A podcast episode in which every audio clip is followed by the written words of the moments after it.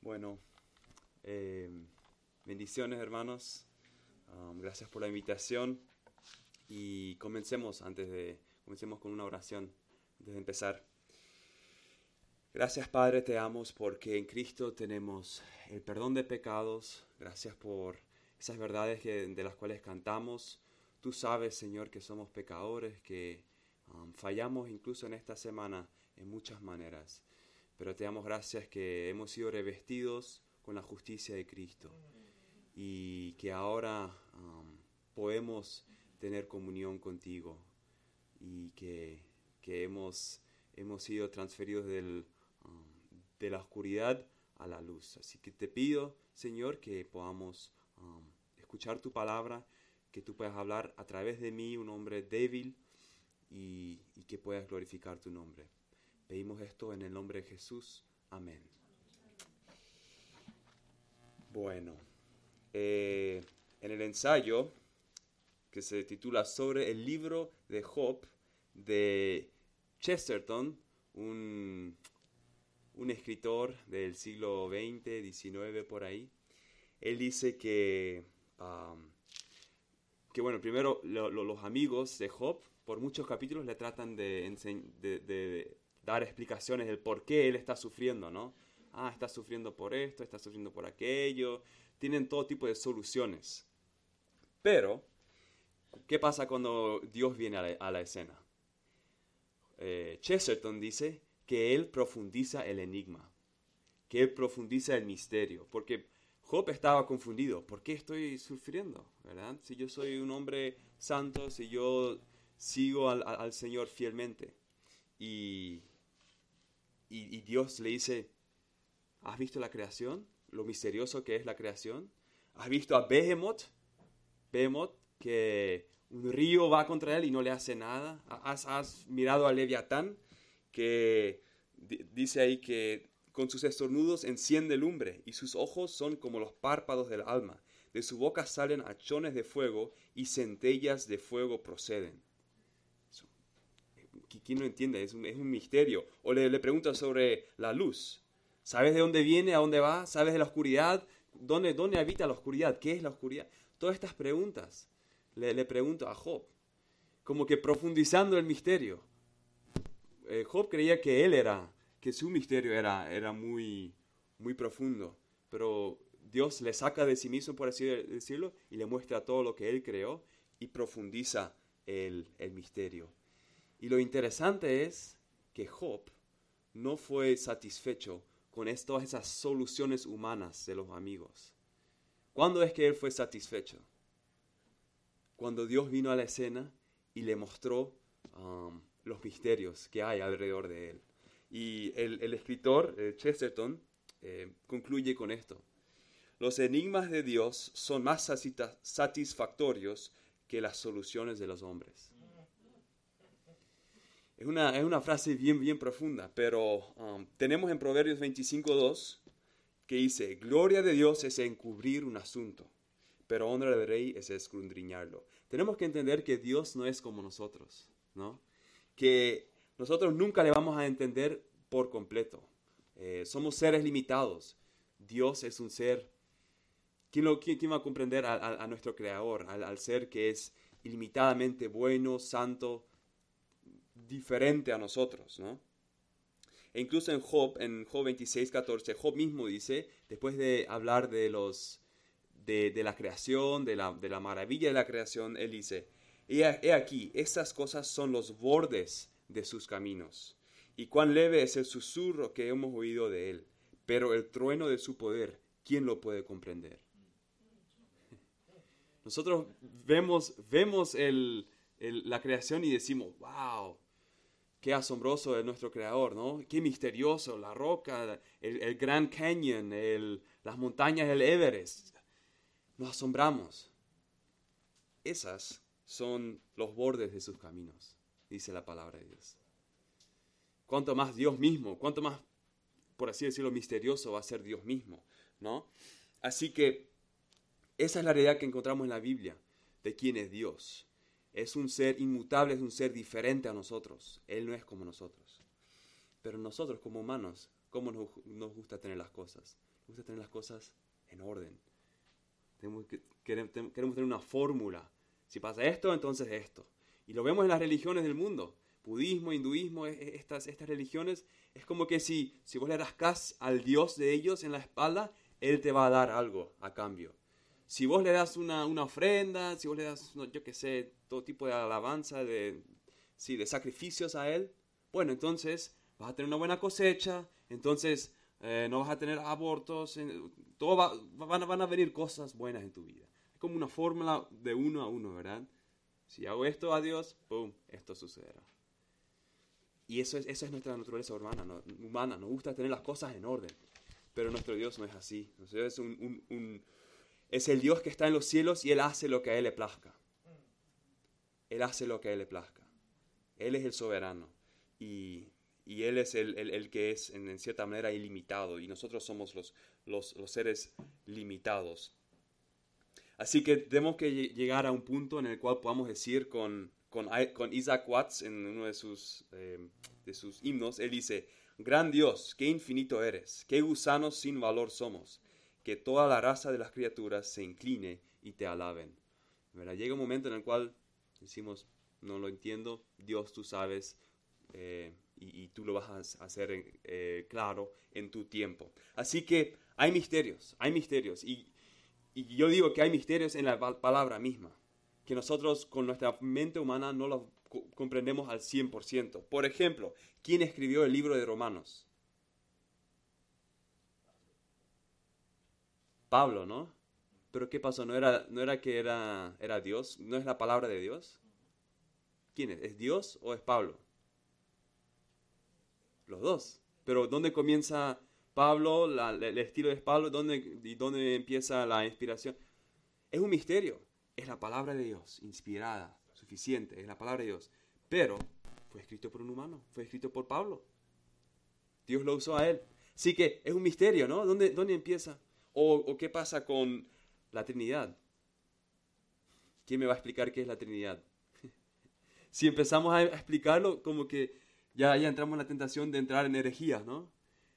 Decimos lo que es, Dios es uno, pero Dios también es, revelado en tres personas, y ya, ahí lo dejamos, porque si no, podemos, obviamente hay mucho más que decir, ¿no? Yo no digo que, que no podamos profundizar y, analizar versículos que hablan de eso, pero sí existe un misterio ahí, un misterio que nosotros con nuestra mente finita no lo, no, no lo, no lo comprendemos, no lo entendemos.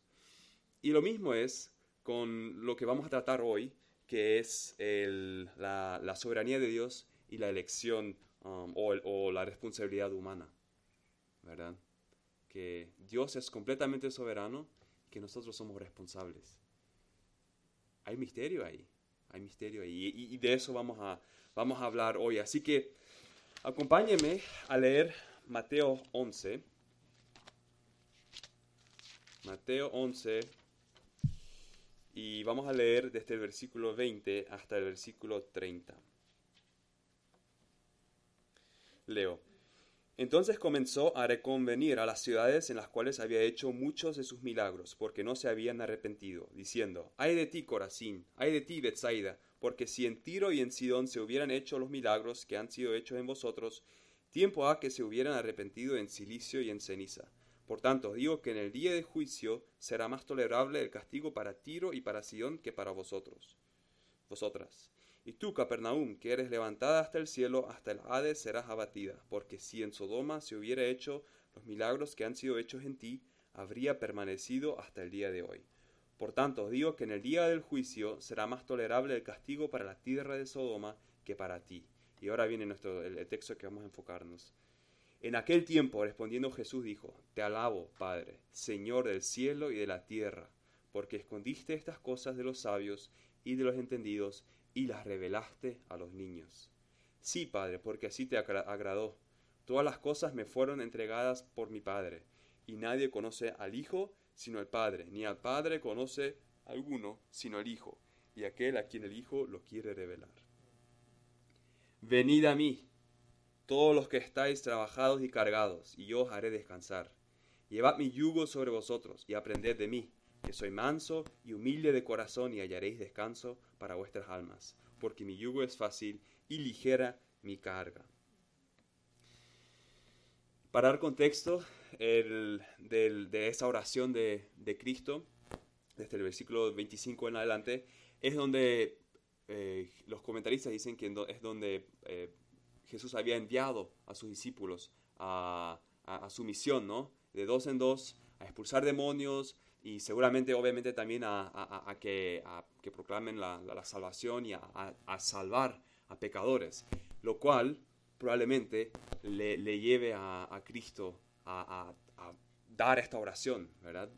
Alabándole a Dios por la salvación. Y, eso es lo que primero tenemos que, tenemos que establecer. ¿Habla de la salvación acá o de qué habla Jesús? Um, porque dice en el, en el versículo 25, dice, te alabo, Padre, Señor del cielo y de la tierra, porque escondiste estas cosas de los sabios y los entendidos y las revelaste a los niños. ¿Qué son estas cosas? ¿Qué es? Y, y bueno, si, si, si vamos a, a Juan 17.6, ahí dice, dice Jesús esto. He manifestado, he, he manifestado tu nombre a los hombres que del mundo me diste. Tuyos eran y me los diste, y han guardado tu palabra. Así que acá hay similitudes, ¿no? revelación, dice en el versículo 27 de nuestro texto, y en, el, en Juan 17, 6 dice manifestado, ¿verdad? Y en, el, en Juan 17, 6 está claro que habla de los discípulos, que habla de gente que han creído, que habla de gente que, que han sido salvos, ¿no? Y, y, por eso también tenemos, tenemos que tener acá que esta, esta, esta revelación es salvífica las, personas pueden tener conocimiento de Jesús, ¿verdad? Ah, sí, Jesús, sí, mm, vivió hace dos mil años, sí, murió en la cruz y diferentes cosas eh, pueden saber de Jesús. Pero es diferente cuando Dios se revela el nombre interior a una persona. Y eso solo lo hace con los salvos, ¿no? Eso no lo hace con los no cristianos. Así que esta revelación es salvífica. Acá está hablando de la salvación. Eh, eso, es lo que, eso es lo que los niños a lo, que es manifestado a los niños, no a los sabios y a los entendidos. Y, eso también es confirmado con, los versículos anteriores, que, donde habla de, los ayes, a Bethsaida, a Corazín, ¿verdad? Y, ahí habla de qué? De que, de que, son, que el ay está ahí porque no se arrepentieron. Arrepentimiento. Y como que hay un seguimiento acá en, en, el, en el pensar eh, y en, la, en el flujo del texto. Estaba hablando de arrepentimiento y ahora habla, habla de salvación. ¿no? Así que esos temas están ahí presentes en esos versículos. Así que acá está hablando de la salvación. Estas cosas. ¿ok? ¿Y a quién los, los ha manifestado? A los niños. ¿Qué creen que significa eso? ¿Que solo los niños son salvos? ¿Que Dios solo se revela a los niños? después de los 10 años ya no, ya no, no, ¿verdad? Tenemos que entender que, que acá cuando habla de, los sabios y los entendidos, no es necesariamente personas que tienen mucha educación, sino más bien personas que son em, orgullosas, ¿verdad? Así como, así como dice ahí en, los, en, en Bethsaida y Corazín, ¿verdad? que ellos vieron los milagros, pero no se arrepintieron. Dijeron, no, no, es, yo, tengo lo mejor que hacer. Orgullo, ¿verdad? Um, los sabios y entendidos creen que ellos mismos saben mejor, no se humillan. Pero el niño, ¿cómo es? El niño es, obviamente sabemos que todos somos pecadores, que somos, hemos nacido, nacido en, pecado, pero tiene una sencillez, ¿verdad? Si, algo, si le decimos algo, ah, te creen, ah, sí, en serio, si yo corro alrededor del árbol, entonces va a venir un ovni, bueno, entonces, o no sé, hay, esa simpleza, ¿verdad? Hay esa, esa simpleza, esa humildad en creer lo que sea que, que, uno, uno, les diga. Y eso creo que está lo, que está hablando em, Jesús acá. Es, un, es una sencillez, una humildad para decir, yo no estoy bien, Dios, tú tienes razón, yo necesito salvación, yo necesito que tú te reveles a mí. Así que no es un cambio de hábito de lo cual está hablando acá. O sea, para, eh, eh, Dios, Dios va a revelarse a los niños. ¿Y quién, quién, quién va a cambiar a su propio ser ¿Quién va a hacerse más humilde? Nosotros todos somos nacidos como orgullosos y ningún cambio de hábitos va a cambiar eso. Necesitamos un cambio en el ser interior. Nadie puede hacerse un niño. Eso es un milagro lo que tiene que hacer. Y vamos a profundizar en esto porque para entender la soberanía de Dios en la salvación, de la cual vamos a hablar en un, en un rato, tenemos que entender qué es la salvación. Tenemos que entender qué es lo que tiene que ocurrir en el hombre para que una persona pueda ser salvo. Así que, ¿qué es un pecador? Una persona que no, no ha sido salva, ¿cuál es, ¿cuál es su condición? Juan 3:19. Y esta es la condenación, que la luz vino al mundo y los hombres amaron más las tinieblas que la luz, porque sus obras eran malas. Acá lo vemos otra vez. Amor, afecto. No es solo lo exterior, las obras.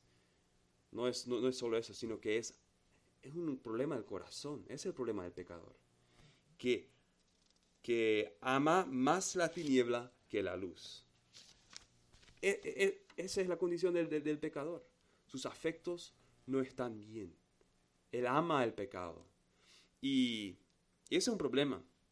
Es un problema porque nosotros no controlamos nuestros afectos. Si yo les pregunto cuál es su, su estilo musical favorito, ustedes me dicen, yo qué sé, la bachata. Bueno, es un, un, tipo de baile, ¿no? O la sal, no sé, algún tipo de estilo de música, digamos clásico, ¿sí? el estilo clásico. ¿Por qué?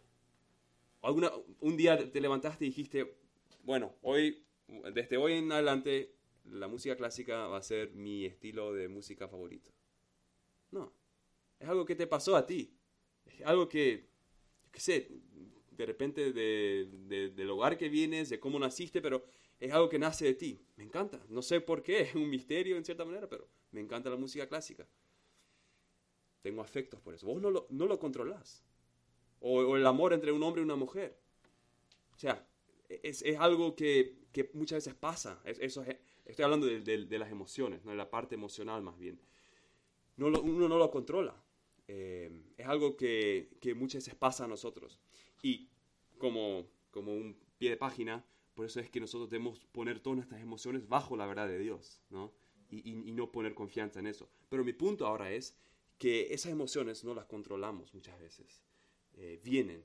Y, y, así que ese es el problema del, del pecador. Él ama el pecado. Y como el etíope no puede cambiar su piel, y como el leopardo no puede cambiar sus manchas, él no puede cambiar esa naturaleza pecaminosa que él tiene. Eso es lo que dice la palabra de Dios. Y vos me puedes decir todas las, razones por las que yo tenga que escuchar a Justin Bieber o a, yo qué sé, ¿quién? Algún, algún artista moderno ahí. ¿Verdad? Me lo puedes decir, mira, esta, está esta razón, esta razón y esta razón. Ah, genial. Lo escucho, va, no me gusta. Sigue, sigue no gustándome. ¿Por qué? Porque me gusta la música clásica. Vos me puedes decir todo lo que quieras sobre eso, pero mis afectos, mi amor está con la música clásica. Y, o, o una persona que come, yo qué sé, Burger King o McDonald's tres veces al día. Solo come eso. Y, y vos le decís, mira, las manzanas son muy sanas. Las peras son muy nutritivas para vos. Deberías comerlo. Sí, sí, sí, es cierto. Come, no tiene, no, no, no tiene los, los el, el, el, gusto para eso. Su amor está con el McDonald's. Está ahí con los burgers, ¿verdad? Eso es lo que está acostumbrado. Esa es su naturaleza. Y de la misma manera, no importa cuán, cuántas, cuántas veces uno pueda decir a una persona, mira, si, sigue a Cristo, um, ven a Él, o incluso Él cambia sus hábitos, ¿verdad? En, en, cierta manera, exteriores, ¿verdad? Va a la iglesia, hace esas cosas, pero su corazón en dónde está? ¿Su gusto en dónde está? ¿Está en eso o está en otras cosas? El pecador, la palabra de Dios dice, que se deleita en la oscuridad. No importa si va a la iglesia o no. No importa si el que nunca ha sido salvo, el que nunca ha sido regenerado, su gusto está con la oscuridad. Eso es lo que nos dice la palabra de Dios. Así que el, el, pecador tiene un problema, tiene un corazón malo y, y, sabemos que el juicio de Dios está sobre él, la ira de Dios está sobre él, sobre todos los que, los que están en pecado y todos los que no son regenerados. Y él no puede cambiar eso como el leopardo no puede cambiar su, su, su, um, piel o sus manchas, ¿no? Así que esto es un, llamado de advertencia a examinarnos. Puede ser que hasta en, aquel día, en el día de juicio, tú le digas a Cristo, a, Cristo Señor, Señor, yo no hice todo esto. Y, y, algunos, los que nunca le conocieron, le va a decir, nunca te conocí, apartados de mí, hacedores de maldad. ¿Verdad? Así que es, una razón para examinarnos. ¿Dónde están mis afectos? ¿Dónde está mi corazón? Um, ¿en, qué me, ¿En qué me deleito? Pero el problema no es solo que ama la oscuridad el pecador. En, en 2 Tesalonicenses 2, 9, 12, Pablo dice esto. Inicuo cuyo adventimiento es por obra de Satanás, con gran poder y señales y prodigios mentirosos, y con todo engaño de iniquidad para los que se pierden. Por cuanto, y ahora viene, por cuanto no recibieron el amor de la verdad para ser salvos. No solo que odian o aman la oscuridad, sino que no aman la verdad. La, Biblia dice que el, creyente va a amar la verdad. Van van a, tener un amor hacia la verdad. Y leemos Salmo 119 y, es obvio que David eh, o el, escritor tiene un, amor profundo para la verdad de Dios. ¿no? Y, esa es la, verdad sobre el, creyente que no solo eh, odia la oscuridad, sino que ama la verdad. Y, no solo, y esa, de la misma manera, el pecador ama la oscuridad y odia a Dios y odia a su palabra, ¿verdad? Odia la luz, como dice también en, nuestro versículo que leímos en Juan, donde habla del amor a la oscuridad y del odio a la luz. Así que ahí está, ahí está el pecador, con sus afectos mal puestos amor a la oscuridad, odio a la luz. Y tiene este, este, este, este mandamiento en 1 Corintios 16, 22. El que no amare al Señor Jesucristo sea anatema. ¿Ves ahí el problema de la humanidad, de los no, de los no creyentes? El, profundo problema que tienen, que no tienen control sobre eso, ese hombre interior, sobre, sobre lo que ellos aman y lo que ellos odian. Pero aún así, Dios, ellos son mandados a amar a Cristo a arrepentirse, a odiar la oscuridad. Ellos no lo pueden hacer, están ahí, sin, sin ayuda. Ellos no pueden cambiar su naturaleza interior, pueden cambiar lo exterior. Así que tenemos esa realidad del pecador. Y ahora, podríamos decir, bueno, si esa es la realidad del pecador, pero em, podría ser que Jesús tiene buenas, buenas, buenas promesas para aquellos que vienen a Él y ahí eso podría animarles a, venir a Él y arrepentirse, ¿no? Tipo, si ellos, si, si vienen a mí, entonces eh, yo les voy a dar riquezas y grandes casas, grandes um, paz, yo qué sé, paz eh, matrimonial, todo va a estar bien en tu vida. Ahí de repente podemos decir, bueno, algunas personas sí, sí van a venir, ¿no? Pero leamos un poco las, las promesas que Dios tiene para aquellos que quieren venir a Él. Bienaventurados sois cuando por mi causa os vituperen y os persigan y digan toda clase de mal contra vosotros, mintiendo.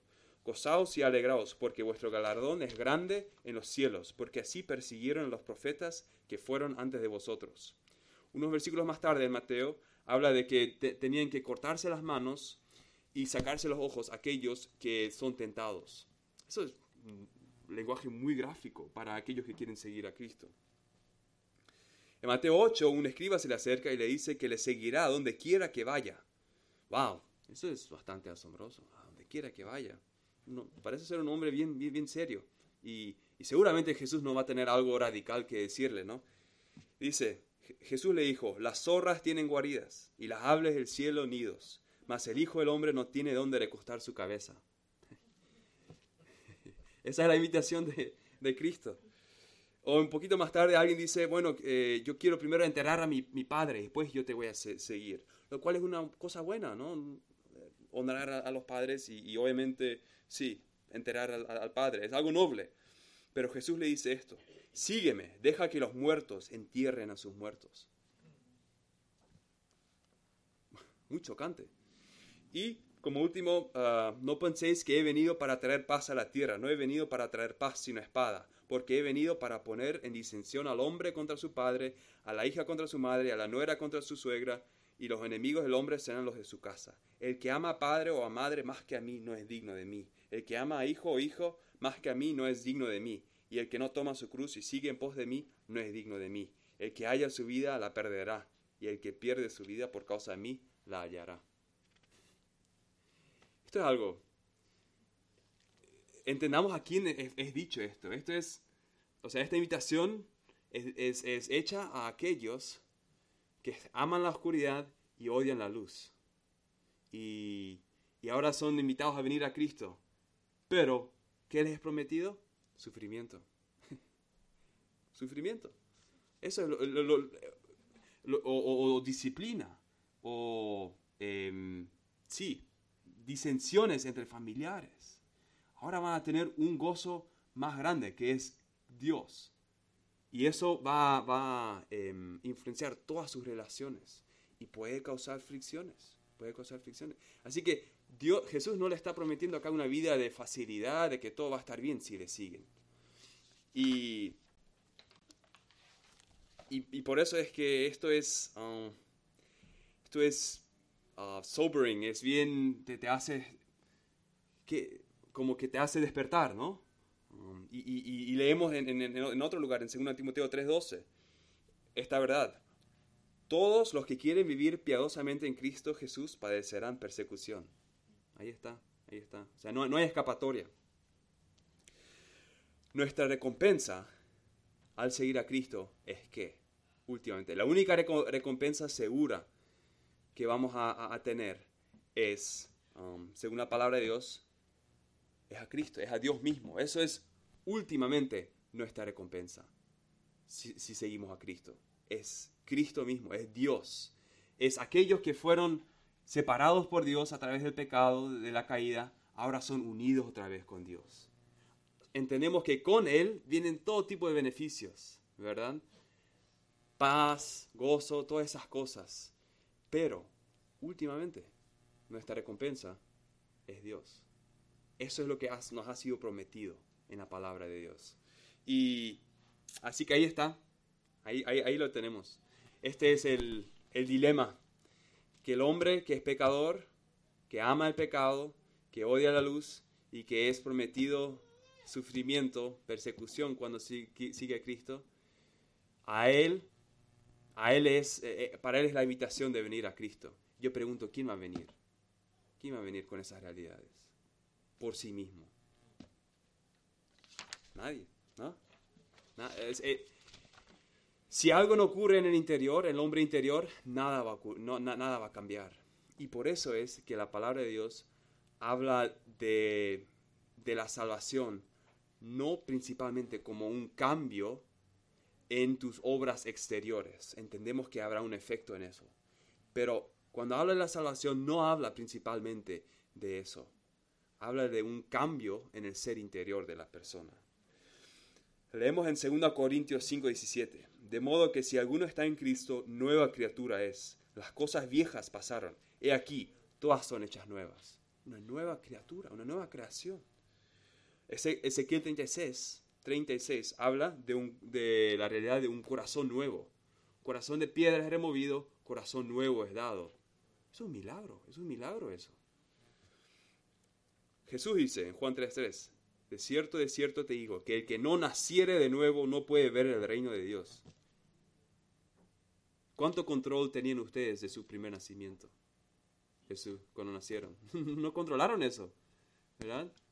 Salieron del vientre y gritaron y querían comer y eso es todo lo que hicieron. Ustedes no controlaron nada. De la misma manera, esa misma realidad, Jesús la aplica para, para la salvación. Debes nacer de nuevo. ¿Cómo, ¿Cómo voy a nacer de nuevo? ¿Cómo, ocurre eso? Es un milagro. Es un milagro. No es, no importa, las, en cierta manera, no importa tanto las, obras exteriores. Si no has nacido de nuevo, todas esas obras exteriores de ir a la iglesia, de dar ofrenda, todo eso, no vale nada. Eso es lo que la palabra de Dios nos dice. Eso es lo que nos dice, ¿no? Son palabras duras, pero nos ayuda a entender qué es la salvación, qué es la regeneración, qué ocurre cuando una persona es salva. Así que vemos acá que um, se necesita un milagro. Y vos ves en la, situación terrible en la cual está el pecador, que él necesita ese milagro y que él depende 100% de Dios. Él necesita un, un corazón nuevo, él necesita, él necesita ser una nueva creación, Él necesita venir del ámbito de la carne al ámbito del espíritu, necesita nacer de nuevo. Estas son todas cosas que Él no puede producir en sí mismo. Así que creo que tenemos, al entender esto, entendemos por qué Jesús empieza um, su oración en, en, la, en, la, en, nuestro texto con te alabo, Padre, ¿verdad? Porque se necesita un milagro de, para que una persona sea salva. Antes de, analizar más de eso, vamos a, vamos a ver un ejemplo de este cambio y, de este cambio interior. En 1 Tesalonicenses 1, 9 al 10 dice, donde habla de los tesalonicenses y cómo ellos fueron salvos. Porque ellos mismos cuentan de nosotros la manera en que nos recibisteis y cómo os convertisteis de los ídolos a Dios para servir al Dios vivo y verdadero. ¿Ven lo que ocurre ahí? Los convertisteis, os convertisteis de los ídolos a Dios. Estaban ahí metidos en su, en su alabanza, en su idolatría, sus de repente millones de dioses y, eso era algo que estaban arraigados. En, Nepal, en Nepal hay, están los budistas que muchos de ellos, los que son bien devotos, dos veces al día van alrededor de la stupa, que es como su templo, y es, muy grande, es, es, una cuadra, más de una cuadra. Tarda como, yo que sé, 20, 30 horas en, en ir alrededor. Dos veces al día lo hacen. van alrededor de eso, ¿para qué? Pues para yo qué sé, para seguir su religión, para tratar de ser buenas personas, para tratar de desechar esa oscuridad que ellos sienten. Um, tienen ahí sus razones, ¿no? Pero tenemos que entender que las personas en, los, en los lugares donde la religiosidad es muy fuerte, están metidas muchas veces en, eso, en esa idolatría. ¿Y qué pasa acá? Ellos están metidos en esa idolatría, los estadounidenses, y ven algo, ven a Cristo. Ven a Cristo que es algo más, más satisfactorio que cualquier otra cosa. No era que acá estaban aburridos de sus ídolos y dijeron, bueno, vamos a probar esto, esta nueva religión acá, los cristianos, vamos a ver qué, qué tal. No, estaban metidos acá y Cristo, algo ocurrió en su interior. Sus afectos fueron cambiados. ¿Lo ven ahí? Os convertisteis de los ídolos a Dios para servir a Dios vivo y verdadero. Hubo un, cambio en el interior y ahora dijeron, Cristo, Cristo es, um, voy a seguir a Cristo. Es como, es como aquel, um, aquel ejemplo que, Jesús da a la parábola del, del reino de los cielos. El reino de los cielos es semejante a un tesoro escondido en un campo, el cual un hombre halla y lo esconde de nuevo, y gozoso por ello, va y vende todo lo que tiene y compra aquel campo. Eso es lo que pasó ahí con los tesalonicenses. Gozo, cambio interior, nací, eran nacidos de nuevos y alababan a Dios. Así que esta realidad la tenemos que tener en cuenta cuando leemos acá que Dios alaba a Dios, Jesús alaba a Dios, Dios Padre, por la soberanía de Dios en la salvación. Porque eso es algo que está, que está claro acá en nuestros versículos, el 25 al 27 ahí podemos leer algunos, algunos, algunas partes, dice, y las revelaste a los niños. Y más tarde en el 27, y aquel a quien el Hijo lo quiere revelar. O sea, Dios está a cargo a quién va a revelarse a sí mismo y a quién no. Dios es el que cambia el corazón. Dios es el que hace que una persona que estaba muerta en el pecado llegue a estar viva y sirva al Dios vivo y verdadero. Dios es el que hace ese, ese cambio y, lo, leemos acá en, estos versículos. Y, es algo por lo cual eh, Jesús alaba a Dios. Y alaba a Dios porque Jesús entiende que un milagro es necesario para que eso ocurra. Muchas veces hablamos de la soberanía de Dios en la salvación como algo muy abstracto, como algo muy frío, ¿no? Ah, no, pero ¿qué pasa entonces con mi libre albedrío? ¿Qué pasa? Ah, Dios es tan cruel, ¿cómo va a hacer eso? Pero si entendemos qué es la salvación, en qué condición el pecador está, creo que nos debería llevar a alabar a Dios como Jesús lo hace acá. Te alabo, Padre.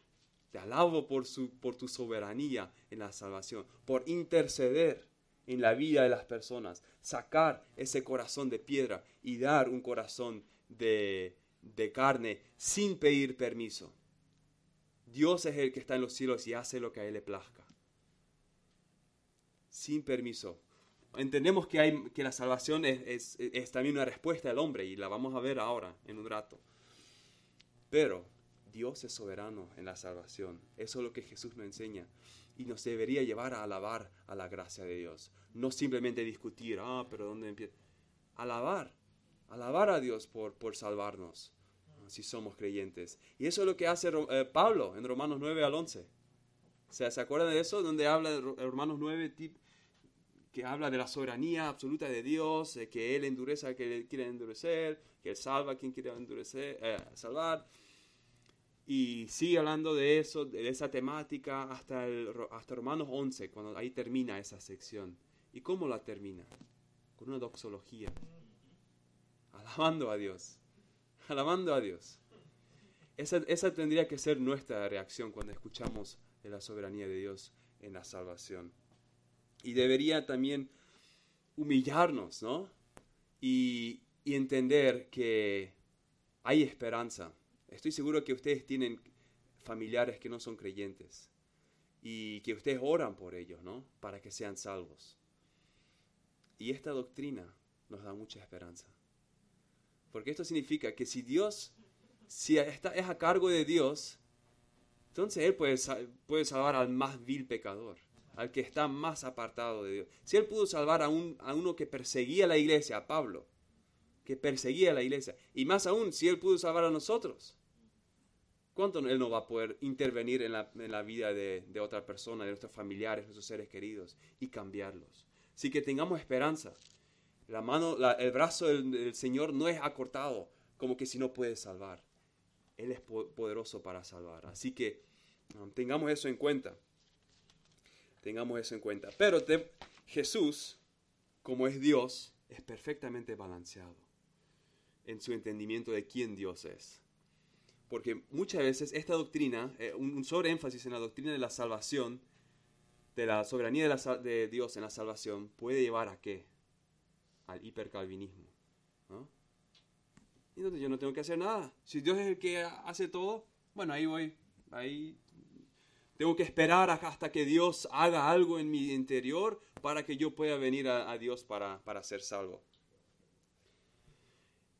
Y nosotros los, los, los, humanos somos desbalanceados en nuestro pensar muchas veces. Y como creyentes somos desbalanceados muchas veces.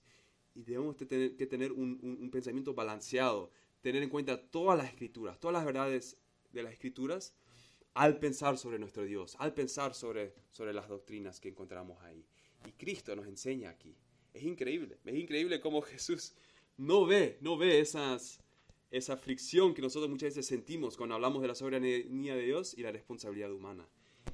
Él habla de que todas las cosas me fueron entregadas por mi Padre y nadie conoce al Hijo sino el Padre, ni al Padre conoce a alguno sino el Hijo, y aquel a quien el Hijo lo quiera revelar.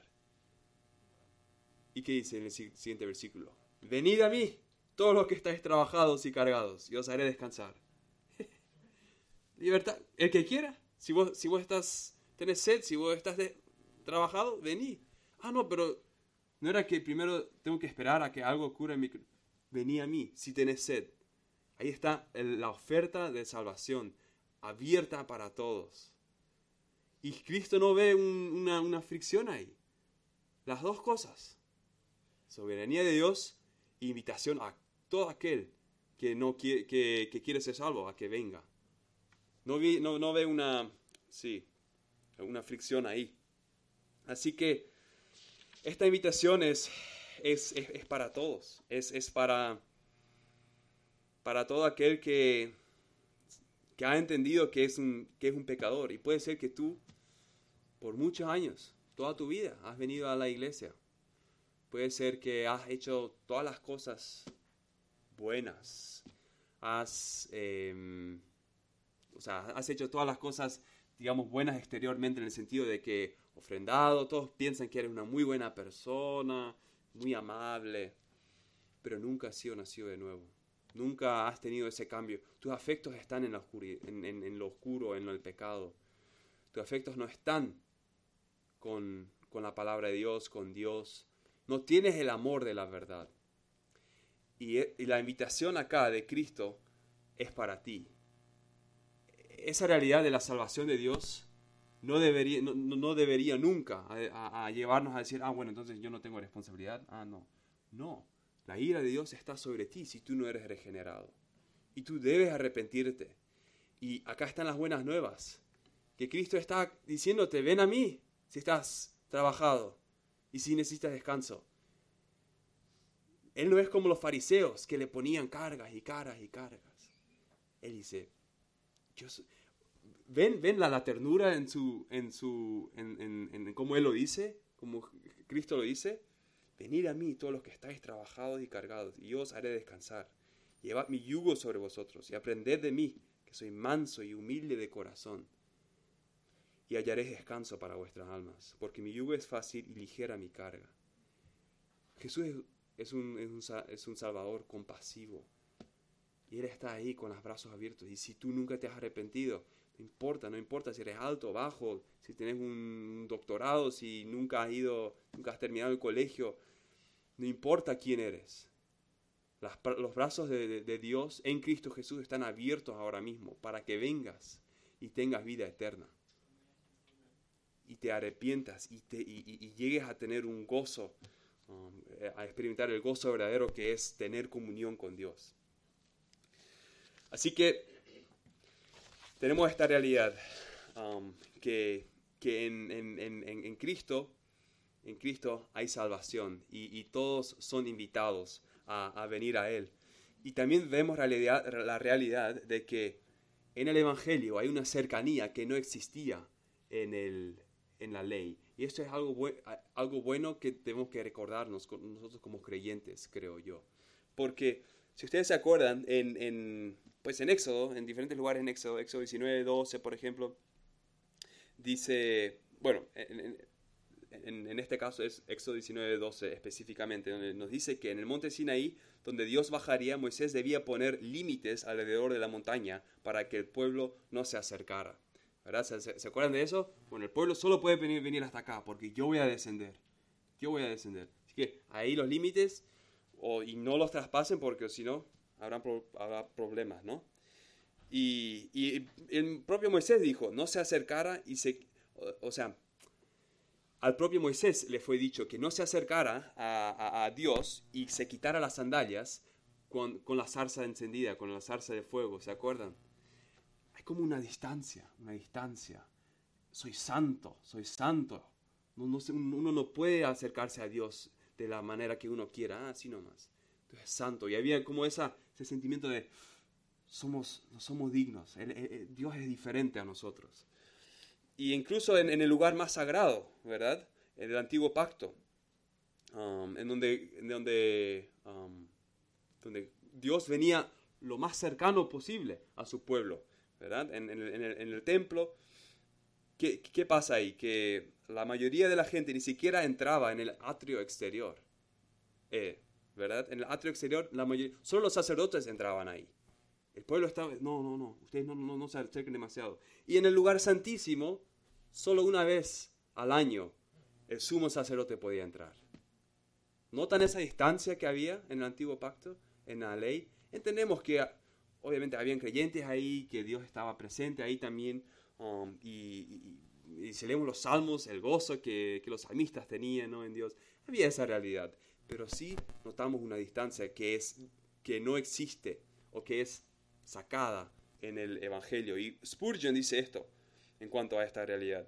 Cuando llegó el Evangelio nos pusimos en otra situación. La palabra it fue sustituida por venid. La distancia fue sustituida por la cercanía. Y nosotros, que antes estábamos lejos, fuimos acercados por la sangre de Jesucristo. En Cristo Jesús tenemos estas realidades como por ejemplo, venid a mí todos los que estáis trabajados. Cristo, Dios mismo, Dios encarnado, vino y habitó entre nosotros. Qué gloria, ¿no? Qué maravilla. Él estuvo entre nosotros, caminó con nosotros. En el Evangelio la distancia ya no es. La distancia eh, en Cristo Jesús ya no es y ahora el pecador y Dios pueden tener comunión otra vez y pueden ser um, restituidos. Así que te pregunto, ¿vives en, cercanía a Jesús? ¿Ves a tu Salvador como un fariseo que te quiere poner cargas nomás? ¿O, sí, o, lo ves como aquel, aquel Salvador amable y humilde que, te dice que, vengas a Él si estás ah, trabajado, que te deleites en Él?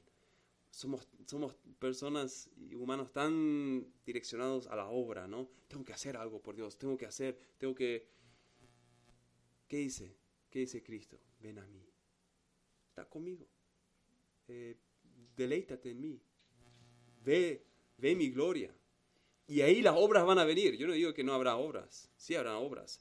Pero el orden es primero estar satisfecho en, Dios. Primero um, deleitarnos en Él. Y leemos esa realidad en Salmos 51, 12 a 13. Eh, David dice, vuélveme el gozo de tu salvación y espíritu noble me sustente. Entonces enseñaré a los transgresores tus caminos y los pecadores se convertirán a ti. Primero esa realidad, esta relación, y después eso se va a mostrar en tu vida um, diaria, en tus obras, ¿verdad? Así que, hermanos, comamos, comamos y bebamos y, deleitémonos en, nuestro, en nuestro eh, Jesús, quien es un, alguien manso y humilde y alguien que, está dispuesto a, a, recibirnos una y otra vez, cuando fallamos una y otra vez, está ahí con los brazos abiertos. Así que acá tenemos esa realidad de, de las dos verdades gloriosas um, sobre, sobre, sobre Dios, sobre la salvación. Que Él es soberano, que Dios es soberano en la salvación. Que al mismo tiempo el pecador es llamado a arrepentirse y a venir a Él y que Él está invitado. Si Él tiene sed, que venga. Y no hay una, eh, sí, como un, una fricción entre esas dos realidades para Jesús. Así que nosotros, los que somos espirituales y pertenecemos a su reino, nos debemos alegrar en esas cosas. Debemos decir con, con, ah, Chesterton, los enigmas de Dios son más satisfactorios que las soluciones del hombre. Los hombres tienen soluciones, los hipercalvinistas tienen soluciones. Ah, sí, ahí es, solo la salvación, solo, solo es eh, la, la soberanía de Dios en la salvación los, los que son más de corte arminiana dicen, no, la salvación no, es solo, eh, solo tu responsabilidad. Tú, tú haz, tú te arrepientes y ya, todo va a estar bien. Y, dejan al lado esa realidad de que Dios es soberano. Pero nosotros debemos de, de alzar o reconocer o ver o, y predicar esas dos verdades que encontramos en la palabra de Dios y si no las entendemos al 100%, las dejamos ahí. Y nos contentamos con el misterio. Nos contentamos con el enigma. No tratamos de explicar a Dios y, de entrar en, herejía o en, falsas enseñanzas por tratar de, de defender a Dios de alguna manera. Dejémosle a Dios ser Dios y si Él dijo algo, lo predicamos y lo decimos y lo enseñamos y lo creemos de esa manera y, y, no, no, no, cambiemos su, su, palabra y que el Señor nos guarde de eso, que el Señor nos guarde de, de, de meter nuestras propias, nuestros propios sistemas, nuestros propios um, sí, ideas a su palabra. Sí, que, que, el Señor nos ayude más y más a, a ser personas humildes que vengan con un espíritu de querer aprender a su palabra y, y, y que nos dé más y más deleite en esos misterios que Él ha revelado en su palabra. Así que oremos, oremos al Señor. Padre, te, damos gracias porque tu palabra es um, la luz a nuestro camino y una lámpara y no, no, sí, tu palabra es suficiente para, para nuestra vida y, y, y, podemos deleitarnos en ella. Y, y pedimos perdón, Señor, por donde nosotros no nos deleitamos en ella y en donde nosotros eh, buscamos nuestros propios caminos y, ayúdanos a ser humildes, Señor. Solo tú puedes hacernos más humildes. interviene en nuestras vidas y haznos personas más humildes y que podamos um, tener un, deseo de, de, simplemente ser enseñados por Jesús y estar contentos con lo que Él nos ha revelado y a deleitarnos en ello. Así que guíanos y, bendice esto de, de este día también, el día del Señor. Pedimos esto en el nombre de Jesús. Amén.